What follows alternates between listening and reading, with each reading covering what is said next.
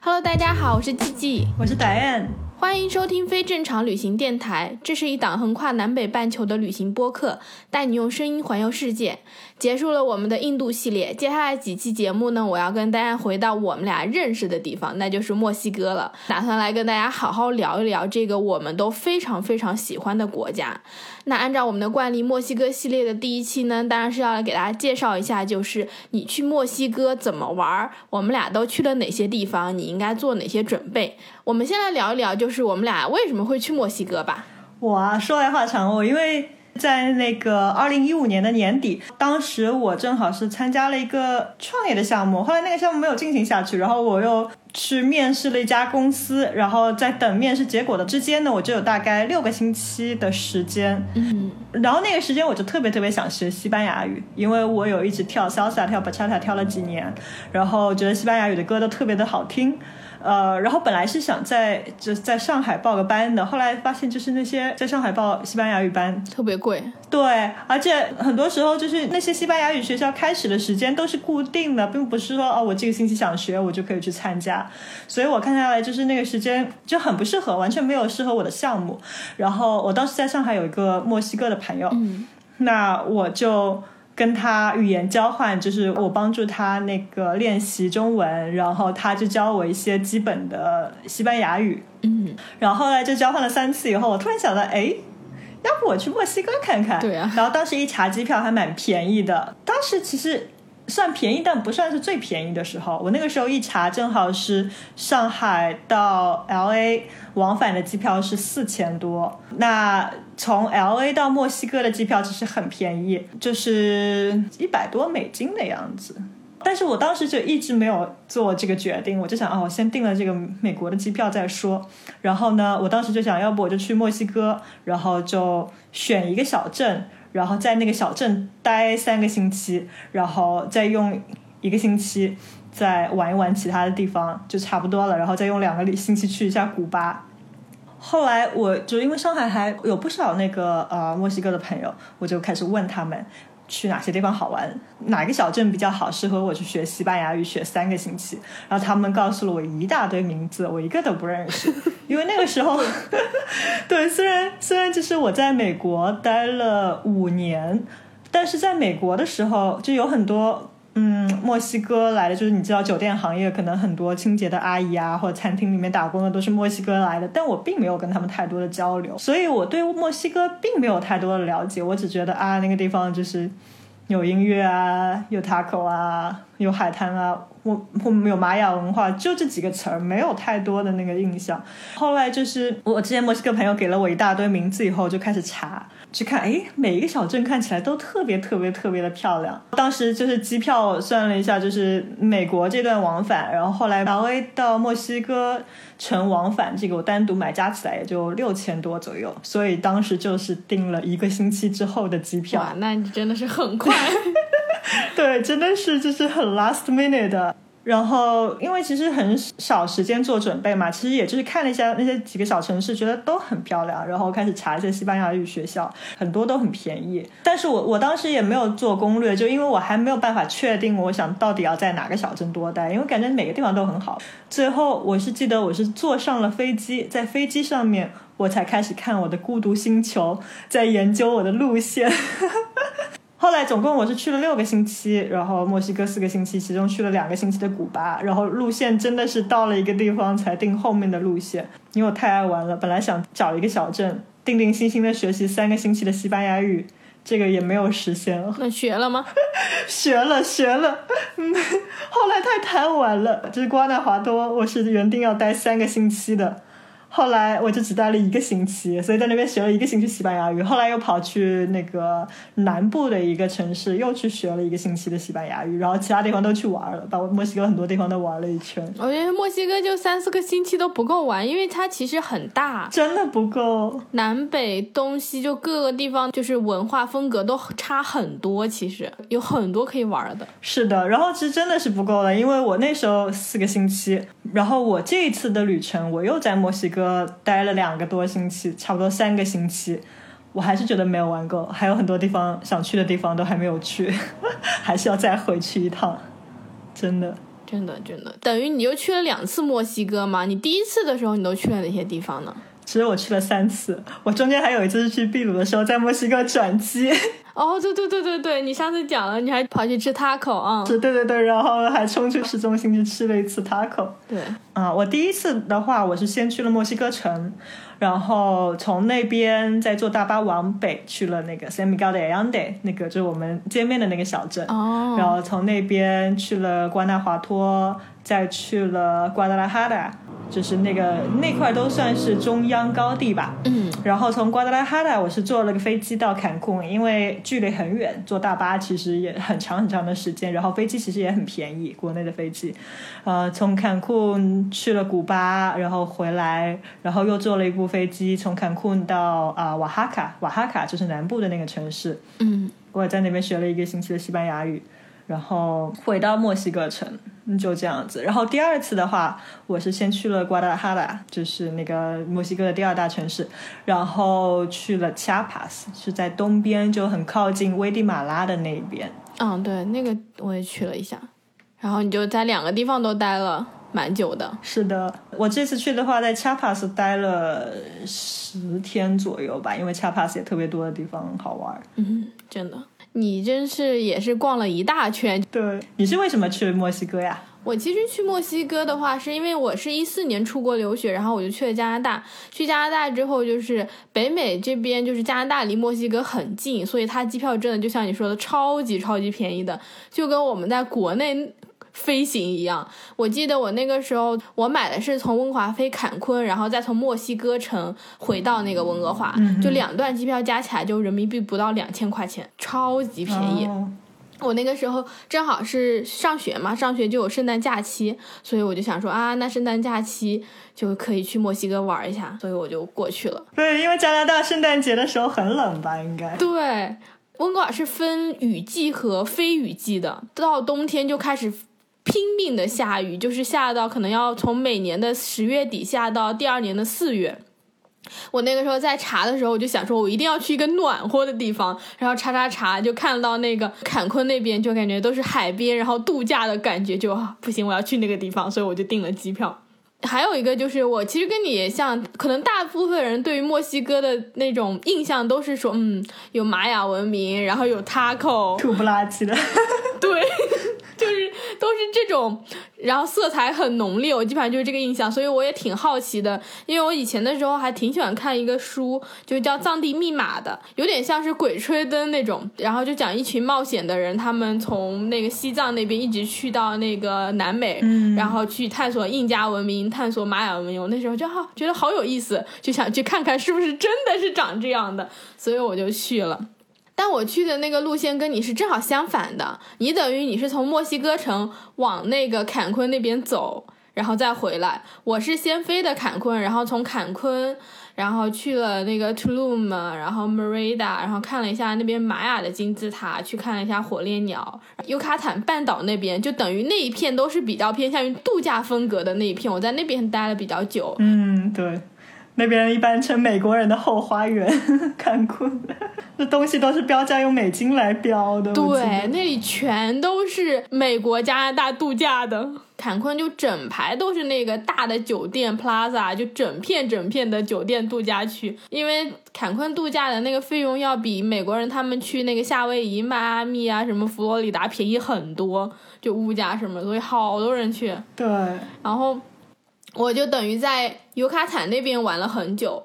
完了之后，我就坐大巴去了中部，就 San Cristobal 什么的，De las Casas，反正就是墨西哥名字，就像你说的，我当时做攻略的时候，想说这名字怎么那么难念？对你还是要懂一点西班牙语，还要还要，就是他们很多名字还不是西班牙语的，还可能就是土著的那些语言，玛雅的一些语言。对，像 San Cristobal de las Casas，这个就是西班牙语，圣圣什么什么，你知道吗？很多就跟西班牙的一样，但是也有很多就很奇怪的。比如说，我觉得很搞笑的一个名字就是那个瓜达拉哈达，每次说我都觉得像绕口令一样的。嗯，像什么奇琴伊察，明显肯定也是这种当地的那种话，应该不太像是西语，对吧？啊，对的，对的，这个是当地的话。因为我做攻略也是那种走哪看哪，但是墨西哥是我唯一一个在地图上把这几个地方都用点给标起来的国家。那 因为我实在是没有办法跟人家讲我要去哪些地方，而且你我那个时候也是完全没有学过西语，我会的只会欧啦，就就这么一句，啊，然后就等于我要告诉人家我要去哪，我都没有办法，我一定要拿地图给他看，因为我有时候太长的话，我连发音也是不准确的，他根本就听不出来我要讲什么，所以就是那是我唯一一个在地图上把我想去的地方都标出来的国家。其他地方我基本上就是跟你一样，就是在路上，然后开始疯狂做攻略。对，对我是在墨西哥城，然后还在想我要去哪些地方，这么纠结。然后其实我那个课我还是本来在关纳华多，我先定了两个星期，我想先先定了两个星期，再看看要不要上第三个星期。然后后来也是就待了一个星期，就觉得哎呀太多地方想去了，所以还把它改短了一个星期。真的，真的，真的，我也是。我一共去了三周的那个墨西哥，但是我其实逛了挺多地方的，就等于我我还去了中部那里，我还去了墨西哥城，还去了瓜纳华托，然后还去了我们两个遇到那个小镇，我是逛了一整个圈，所以等于每一个地方我都只待了两三天。非常非常赶，而且我还没有飞飞机哦。我先去了中部城市，我坐的是大巴，从大概 Merida，然后坐就是一天一夜的那个大巴，然后才到中部的那个地方，然后又从那里去了墨西哥城，又是一天一夜。对啊，很远的。天啊，你你太勇敢了！我就我现在你让我坐二十四个小时的大巴，我已经经历过了。但是当时我看看，天呐，二十几个小时的大巴，我觉得很可怕，所以我就直接考虑坐飞机了。然后坐飞机其实只要一个小时什么的。对的，我是因为我那个时候刚出国留学，然后又是学生，我自己本身就没什么钱，花的都是爸妈的钱，我想说能省就省，因为飞机、其实墨西哥国内飞机也不算特别贵。对，其实不比大巴贵。你要你要看时间了，当然。对，但圣诞那一段时间还是比较贵的，就是国内飞，反而是飞过去的挺便宜，因为坎昆这些地方都是热门的地方，所以我就直接坐了大巴。真的，我倒订的挺便宜的，嗯，但是可能你要你要找到渠道，就是墨西哥国内的那些航空公司，然后那些国内的航空公司，你可能用那种，嗯像呃大的搜索引擎不一定搜得到，你要专门去到他们那个航空公司的网站去搜。哦，那可能是这样子。反正我就是坐了大巴，然后我去那个时候，我去了三周，我有一周是自己玩的，然后接下来两周是我有几个朋友然后跟我一起玩。所以就等于第一周我出去玩的时候，我每天都在各种莫名其妙小镇里玩，我根本就没有做任何攻略，因为我后面两周我朋友来，我本身就不爱做攻略，然后我朋友他们做攻略做的非常详细，我就知道 OK。没关系，那我这一周我就随便走，我所以我就我前面跟大家讲，我喝醉酒的那些事情都是在第一周我自己玩的时候发生的，因为我没有做攻略，所以我就是走到哪然后就玩到哪，然后第二天也没有行程规划，然后就爬了很多那种，就是你在旅游。地图上都找不到的那种玛雅的遗迹，都是当地人告诉我的。然后我们就去林子里面爬，然后每天都在疯狂的喝酒，喝到我朋友来。然后他们来了之后，我们就开始正常的像一个游客一样，然后坎昆，然后图鲁姆、Merida，然后墨西哥城、瓜纳华托，然后一站一站玩过去这样子。嗯哼，所以还是玩了挺多地方的，但是也挺赶的。我就感觉墨西哥那么大，你去两三个月都不为过。真的不知道，可能是因为就是我们中国本身就很大，然后美国、加拿大又很大，所以本来看哦，就是感觉好像美国下面一个小国家，感觉就一点儿点儿。对，就是，但是你其实去到了那边以后，发现它是这么大，而且每一个区域都非常非常的不一样，是，然后真的是隔得很远。对，其实说到这个，我还要说一下，其实墨西哥是北美的，嗯，它在美国下面，就很多人可能都以为墨西哥是南美洲的国家，他说啊你去南美啊，对，但不是，其实墨西哥还是算北美的。然后我去之前也是觉得墨西哥离赤道很近，其实还有很大一段距离。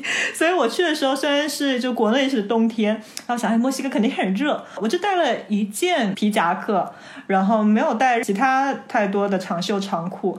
所以后来到了那个像瓜纳华托啊、塞米高的安德啊，就是那个中央高地那块地方，其实还是蛮冷的。对，很冷。在那个地方就我我冷到已经感冒了，在那个瓜纳华托的时候，就然后每天上课就是在教室里面都冷到发抖的那种，然后课间或者有有有时候就是外面天气特别好，然后我和老师还跑到就是外面那个阳台上面天台上面晒太阳，一边晒太阳一边上课。对，而且中部那边海拔都很高，所以它其实挺冷的，就海拔都是两千多的，对对对比沿海的要冷很多。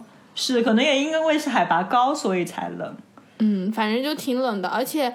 而且就是墨西哥的那个，我感觉就是它温差其实很大。白天的时候太阳晒起来是真的非常非常热。嗯我记得我在墨西哥城去爬那几个金字塔的时候，对，哇塞，一点遮挡都没有，我都感觉有一种在西安看兵马俑的感觉，我都快热死。了，我晒死了。然后到晚上其实就挺冷。对，然后像坎昆那块地方也很热，就是天天就短袖短裤就行了。但是坎昆就没有那种温差，反正它就是就是完全的夏天，就是很热。啊，对，就完全是那加勒比海的气候。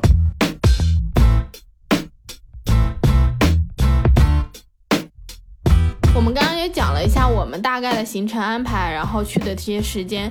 其实虽然说我们俩就没有做行程的攻略，但是有一些就是我们还是想跟大家分享一下，你去墨西哥之前可能要做的一些在行程上准备，比如签证什么的。对，其实美国和加拿大签证都可以去墨西哥免签，所以我是用美签去的墨西哥。你呢？嗯我也是美签，欧洲的申根签证也可以。其实是还是有挺多国家的那个签证都可以，但是普遍上比较方便的就是你办一个美签，而且现在像加拿大签证美签，它都是十年有效的，就等于你拿那个签证之后，你去墨西哥就非常方便了，你还可以去很多其他的国家。对，美签真的是特别的有用，尤其因为十年美签，它时间又长嘛。然后你去拉美的大部分国家，像哥伦比亚、秘鲁、智利都是可以用美签进去的。嗯，对的，而且我知道很多加勒比海的那种小的岛国美签都可以用，所以大家其实可以先办一个美签。如果去墨西哥，不要去办墨西哥签证，因为那个就挺费钱的，没有必要。你就直接办一个美签，而且现在美签可以在那边待六个月，在墨西哥。如果你要去学个西语什么的，其实完全就够了办美签，因为它好像待的那个时间是跟你拿的那个签证的有效期是一样的。比如说你美签是半年有效。可以在美国待半年，那你在墨西哥也可以待半年。如果你的申根签证你是在欧洲，可能待个三十天，你用什么签证进去，你在墨西哥待的时间就跟你那个签证的时间是一样的。对，然后说一下换钱，就是去到那边千万不要在机场换很多钱，因为在机场的那个柜台汇率真的很差很差。像其他有些地方你机场换可能亏一点点，但墨西哥的话汇率真的是差到不行。举个例子，我的那个血的教训哈，就是我。在机场那边，我本来只是想换个一两百美金，然后他们就说哦，你多换一点，那个汇率会更好一点。所以我后来就是换了五百美金，就差不多把我觉得我当时需要用的所有的钱，就当时我就就四个星期，然后到了城市里以后。发现我用五百美金换的钱，其实在城市里面只要四百美金就可以换到。哇，差这么多！就是说我还没有进墨西哥，我就白白的损失了一百美金的钱。一百美金可以在墨西哥还很久了。对，我想说这好多，可以玩很久了。对啊，啤酒啊，taco 啊，因为吃的也很便宜，住的也很便宜。嗯、对的。我好像我一般都不会在机场换钱，而且像去就是北美、南美很多国家，你有时候真的特别着急，你直接付他美金，他都会收的，因为他们美金很通用，所以你其实可以直接拿美金去用的。像加拿大美金都会直接收的。对对。但因为我真的是去墨西哥之前什么准备都没有做，然后也没有太了解，就我对这个国家的理解，这个国家的概念其实是跟真实的墨西哥，就我后来体验下来发现的墨西哥是完全不一样的。嗯、所以一开始就到墨西哥就是那种你知道有点感觉一无所知，还有点怕怕的，然后又听说墨西哥很危险啊什么，我在想外面会不会很混乱呢、啊？所以当时就是有点，就当时有点傻。我后来就再也没有干过这种事情。嗯。其实都一样，没就是我去墨西哥城之前，我还老觉得街上可能全都是黑帮，就看电影看多了，就是黑帮毒枭。对的，就像外国人觉得中国现在还是都亭台楼阁啊什么一样，然后就可能我们世界上上大部分地方对墨西哥的印象都是来自于一些就是就是那种毒枭的片子，觉得墨西哥都是枪战啊、毒品啊，除此之外就没有其他了。其实我觉得墨西哥是一个文化特别。特别丰富的地方，因为他们本身就有三种文化，然后他们那个文化都是特别特别多姿多彩的，然后他们又以前是西班牙殖民地嘛，然后很多那个小镇都是特别的漂亮，像我们去的瓜纳华多啊，还有都是各种颜色的。各种西班牙风格的，然后还有它的那个古迹。我其实以前我对历史不是很感兴趣，所以我觉得啊，古迹看一个，金字塔看一个就差不多了，就感觉好像都是大同小异的。但去了墨西哥才发现，你在墨西哥，你真的是每一个地方的古迹都要去看，因为它每一个地方的古迹都不一样。对的，比如说像那个墨西哥城的大金字塔，你是可以爬上去的。嗯，然后还有像在那个七星伊察的玛雅金字塔，又是完全不一样的。对的，然后像在 Chiapas 那个地方，它有那个 Palenque，它是完全是在丛林里面的那些古迹，你可以在那个丛林里面行走，还可以听到动物叫什么的。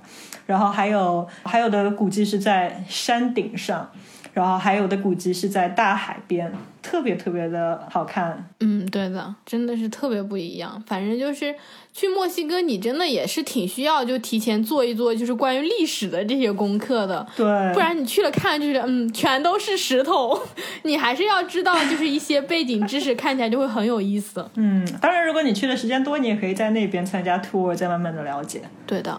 哦，刚刚说回到我们刚刚讲汇率的那个事情，我想说我要给大家推荐一个软件，嗯就是一个 app，它叫 iMoney，它是一个可以看汇率的软件。我有时候去旅行之前，我就会先去查一下当地的汇率是什么，然后我就会拿那个软件去跟机场或者去其他换汇的地方比，因为那个软件是即时的汇率，如果机场差很多，我就不会在机场换。但如果说我发现机场的那个汇率不是差别特别大，我一会儿就会在机场换。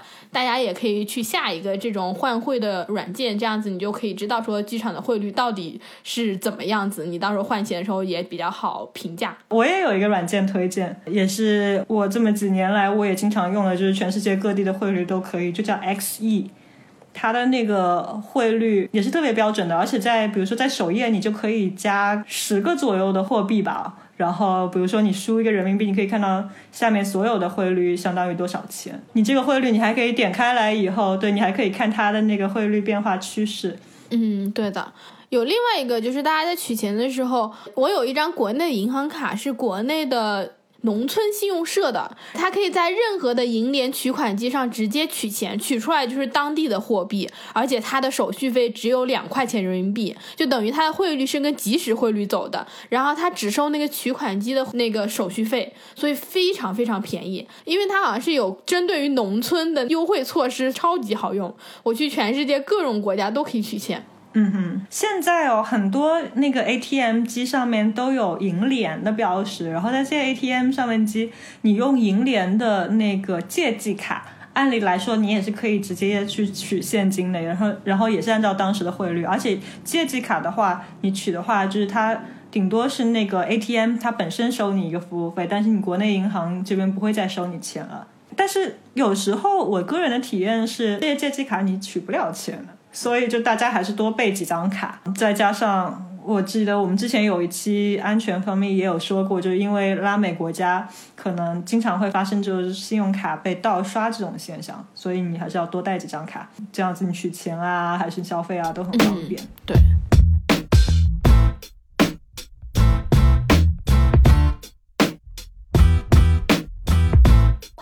到我们如果出行前准备，我觉得很多人都会问的一个问题就是，如果一点都不会西语，去墨西哥玩的话，会不会有问题？其实我们俩都可以回答，我们俩去之前也都没有不会西语，肯定是可以玩的。我自己感觉就是，如果你在坎昆那边，就是那边其实已经偏非常的度假风格了，基本上去的都是美国人啊、加拿大人，英语是完全通行的。每个人英语都说的特别好，因为他那个就整体就是旅游业非常非常发达了，所以在那边就没有问题。但是你到了就中部啊，然后到墨西哥城，然后再到一些小的地方，可能就会慢慢的，就很多人可能就不会说英文，或者就以西语为主，英文就比较简单一点。但基本上如果你出去玩的话，我觉得沟通是没有太大问题的。然后你可能稍微学一点就好了，学学怎么砍价，反正我就学了问好、谢谢、砍价多少钱。嗯，我是觉得去之前还稍微学一点还是挺有必要的。我去之前只是就学了一些简单的，然后我有一直有在听，就我去之前有听一个 podcast，嗯，然后。那个 podcast 我到时候可以啊，在我们这一期的简介或者留言里面写。对，然后那个 podcast 它就是一个墨西哥的女生和一个美国的男生讲的，然后它的内容都是就不像中国那种标准西班牙语这种教科书，呃，它就是很接近生活的。比如说你要找人拍照怎么拍，哎，你你在街上走路，然后闻到别人做曲奇特别香怎么说，然后甚至你去酒吧你想跟别人 flirt，你要怎么说？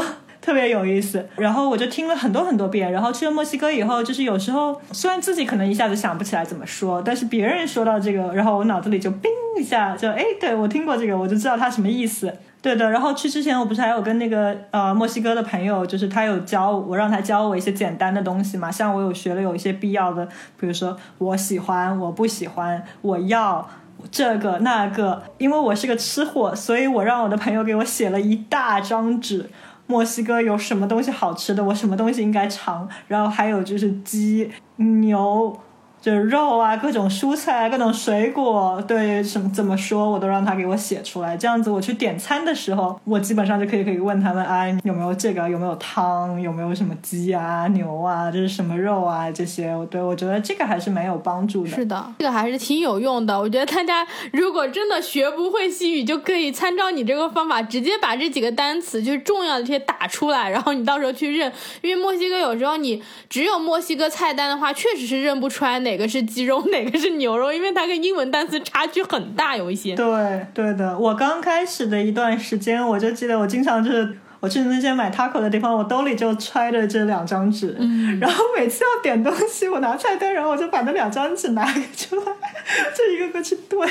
但是墨西哥的美食真的太多了，我们这个之后下面找一期来聊一聊，因为是我朋友给我写的满满的两张纸，根本就是不够涵盖墨西哥所有的美食的。嗯，可以。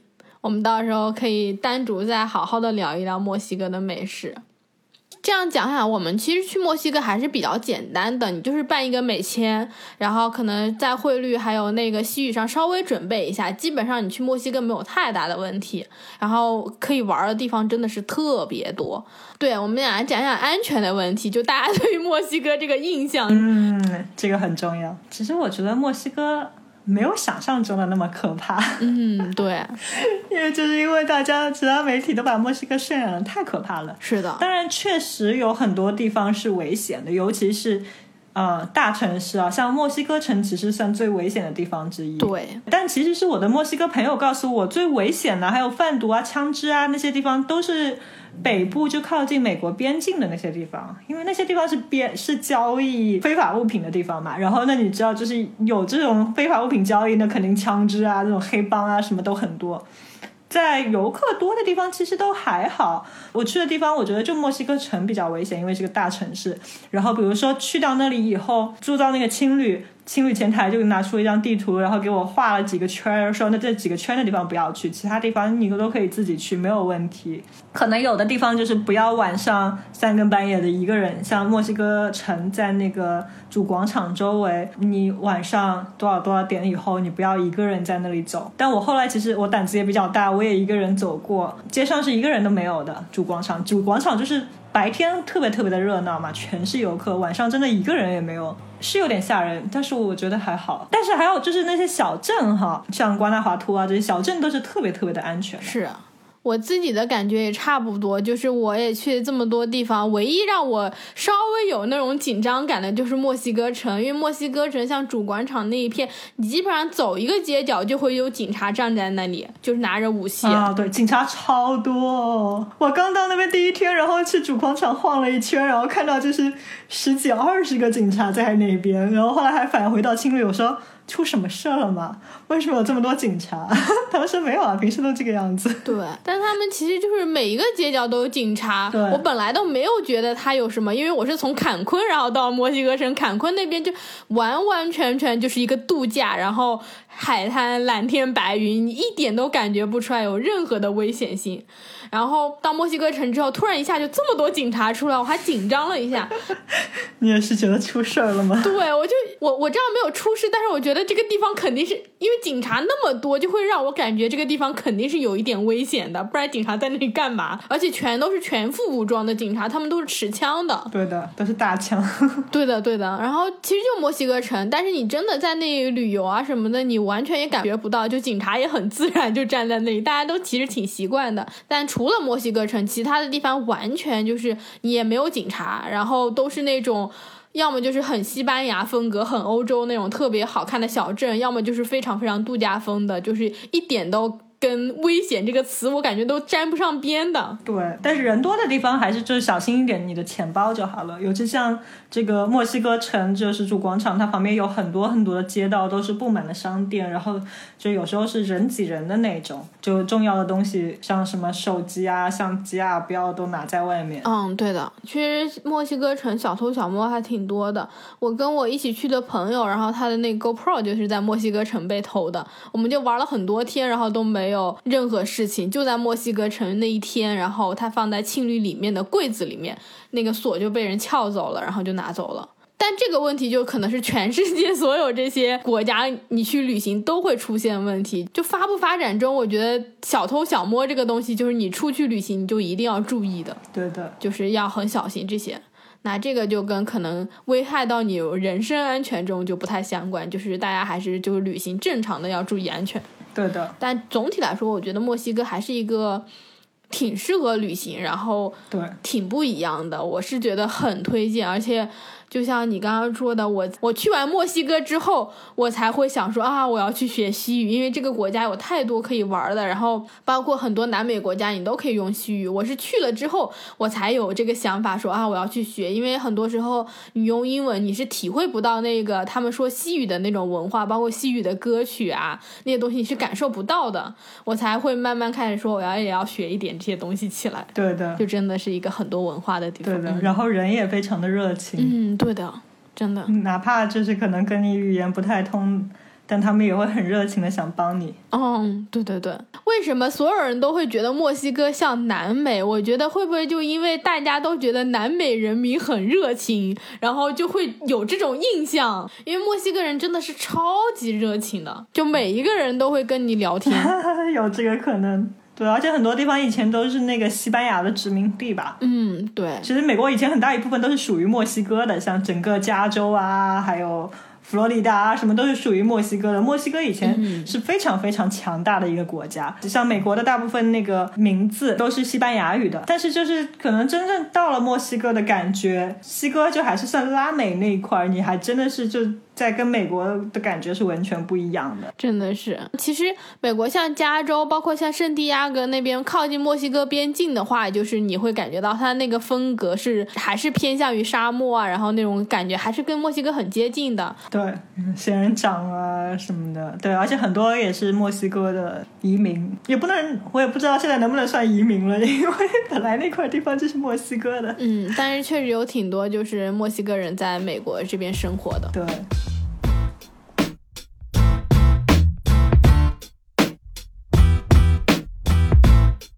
呃，我对墨西哥还有一点很喜欢的，就是墨西哥是一个节日非常多的地方。对，就是因为我们之前也说了，它的文化很多嘛，就它有它有西班牙前殖民地的那些文化，然后还有玛雅的，还有印加文化，所以这些文化的节日在墨西哥基本上都会庆祝。对，所以你就可以想到有多少个节日，就感觉好像。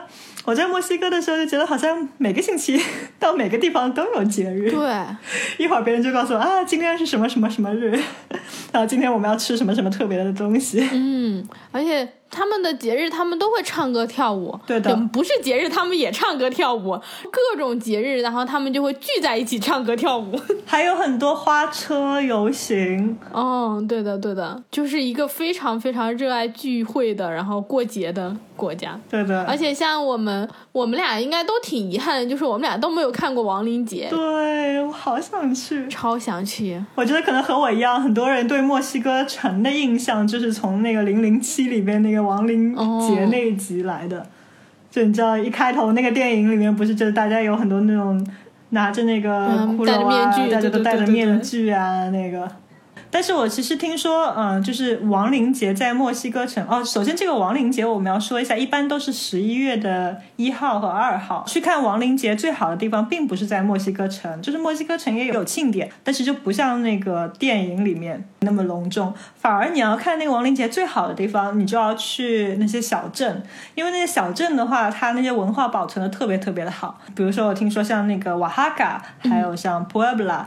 还有 Vera Cruz，就是那个 Coco《寻梦环游记》里面那个小镇，那个取景地。对，这几个小镇是看亡灵节最好的地方之一。嗯，对的。我刚才就是想说，我是因为看了那个 Coco 之后，就是。就特别想去看，之前也是对这个稍微有点了解，可是还是会觉得那画骷髅什么的，又觉得哎有点毛骨悚然，因为有一些还蛮恐怖的。我之前看过好几个纪录片，有一个类似于鬼屋，他们把所有那些亡灵都挂在那里，就还挺可怕的。后来我看了那个《寻梦环游记》之后，我觉得哎特别美好，然后感觉大家就是特别热闹，然后又很温暖、很温情的一种感觉，我就更想去看了。对，其实我去墨西哥之前也是觉得骷髅这个东西。本身就很吓人，嗯，那些骨头啊、骷髅啊。但是我去了墨西哥以后，因为你知道墨西哥有卖特别特别多的各种各样的雕像啊、小饰品啊，然后都是骷髅的，然后还有那种就是一个骷髅的，可能有半个人高的，或者或者有有大的有小的，然后就是全身骷髅的那种雕塑。但是那些骷髅都是就穿特别漂亮的裙子，然后戴着那个墨西哥的大檐帽，所以就觉得特别特别的漂亮。然后还有画了很多花呀。什么的，然后我就觉得墨西哥的骷髅一点都不可怕了。然后我回来的时候，其实我还在墨西哥，我因为是在墨西哥城去那个大金字塔的时候，我在那边买了一个骷髅的雕像，所以后来我整个行程背包旅行，我还是带着那个骷髅在包里 背了一路，背回中国。对。就是你说的这个骷髅，就是墨西哥，它有好多这种旅游的纪念品，包括他们手工艺品，真的是超级好看。他们那个文化就是非常多的色彩，对的。而且像墨西哥，它其实有好多那种很厉害的艺术家，可能比较有名一点，大家都听过，就弗里达。就是他，就是也很多，就墨西哥纪念品全都是放他的东西，就花裙子啊，然后那个很多，就现在时尚很多明星都会仿他的妆，特别是马上就万圣节了，真的超多人会 cosplay，就是 Frida 就画她的一字眉，然后扮她那个头的花的装饰，很多人会做那个，嗯，就墨西哥还是有很多文化的，对的，墨西哥真的有很多艺术家。然后对，然后墨西哥不是还有很多玛雅文明嘛，还有印加嘛，那这两个文化其实都有特别特别多的像面具啊、雕塑啊这些。还有那个玛雅日历，你刚刚说你拿了一个那个骷髅回去，我在墨西哥的那个人类学博物馆买了一整张那个日历回去，然后我最后是让我朋友拎着上的飞机，就手拎的，嗯，因为你放在里面会折掉，然后我们就手拎带回去的，我买了超大一张。它很好看，就是他们做的东西都很精美，然后真的是特别特别不一样。对的，去了墨西哥之后才觉得，就是墨西哥跟想象中真的差别挺大的。它不是只有黑帮和 taco，是的，就还是一个有很多色彩，然后很值得去探索的一个地方。对的，我也觉得，我就是因为墨西哥才让我对拉美的文化如此感兴趣。对我去之前。我就只是跳跳 salsa bachata，听听音乐，也就这个样子。去了之后才发现，就是它是一个这么多元的国家。对，而且我感觉，其实墨西哥有好多，像你可能跳舞就会了解更多一点。就是墨西哥很多音乐，然后真的是听到那种音乐就会让你觉得很开心。对，就是这哪儿都可以跳舞啊。嗯，是的。墨西哥人就是真的是你随便去一个地方，然后像我好多次就是在那些你都认识陌生人，可能在酒吧就是完全陌生人，然后你跟他聊聊天，然后他就会邀请你来跳舞，然后大家就开始喝酒跳舞。我有一种感觉，因为我不是一个就是随时会跳舞，就还比较拘谨的，就天性没有那么解放的一个人。我去了墨西哥之后，我都能喝着酒就站起来跟大家跳舞的那种。龙舌兰比较烈。对对，你去了之后，就是你感觉你非常容易被他们的那种热情所感染。是的，我记得就是。我在墨西哥，我的新年嘛，元旦跨年我也是在墨西哥城。然后那时候正好我在上海认识的一个朋友，一个墨西哥朋友，嗯，另外一个不是教我西语的那个，他当时也在墨西哥城，所以他就邀请我去跟他的家人一起去跨年。啊，我们就是在一个餐厅，然后那个餐厅。就是有很多桌子了，全是一家一家人在那里，然后中间还有很大一个舞池，就大家全部吃完饭喝完酒以后就开始放音乐，然后所有的人都在中间的舞池上面跳舞。真的是，我也是在墨西哥过了新年，然后他们有好多那种乐队，然后会打击乐，就是边走边唱，然后跟在他们后面唱唱歌，每个人就拿个啤酒，然后跟着那些乐队走，然后边走边唱，真的是太开心了。我觉得墨西哥是另外一个让我就是去完了之后还想一直要回去的地方。